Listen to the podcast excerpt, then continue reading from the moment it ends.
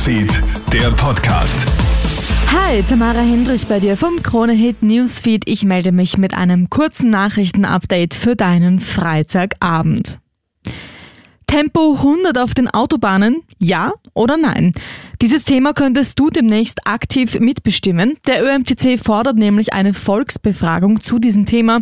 Das ist ja auch die Hauptforderung der Klimakleber und auch immer mehr Politiker und Organisationen unterstützen diese Idee.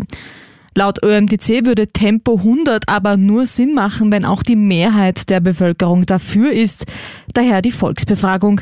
Tempo 100 würde auf jeden Fall mehrere Vorteile mit sich bringen, sagt Verkehrspsychologe Gregor Bartel. Letztendlich ist es so, dass ich Treibstoff sparen kann, wenn ich eine niedrigere Durchschnittsgeschwindigkeit fahre mit weniger Beschleunigungen. Man muss auf längeren Strecken dann halt 10, 20 Minuten früher wegfahren. Den Vorteil, den man hat, ist, dass man weniger kritische Interaktionen mit anderen Verkehrsteilnehmern hat. Man bleibt auf seinen rechten Fahrstreifen und hat eine entspannte Fahrt.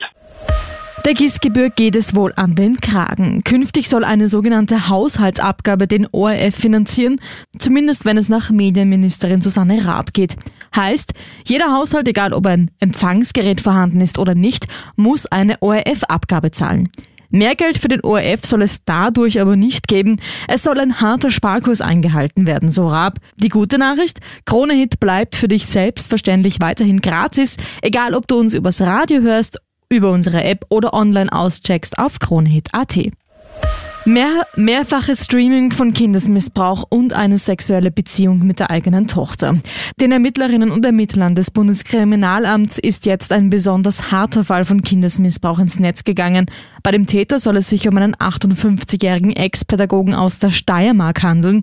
Über ein irrtümlich gepostetes Foto auf dem Facebook-Messenger-Dienst hat sich der Steirer verraten. Der Mann soll nicht nur den Kindesmissbrauch auf den Philippinen live gestreamt haben, er habe darüber hinaus auch an Anweisungen gegeben, was die Mittäter auf den Philippinen den Kindern antun sollen. Auf dem beschlagnahmten Handy des 58-Jährigen finden die Ermittlerinnen und Ermittler schließlich auch fragwürdige Fotos von seiner eigenen Tochter. Es stellt sich schließlich heraus, dass der Mann offenbar ein sexuelles Verhältnis mit seiner Tochter hatte. Die zuständige Staatsanwaltschaft arbeitet derzeit an der Anklage. Zwölf Jahre Haft für eine 91-jährige Frau. So lautet das Urteil vom heutigen Mordprozess am Wiener Straflandesgericht.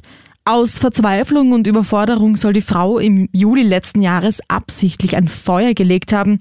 Der 93-jährige Ehemann der Frau war schon seit längerem ein Pflegefall. Sie habe es aus Liebe getan, so die Frau.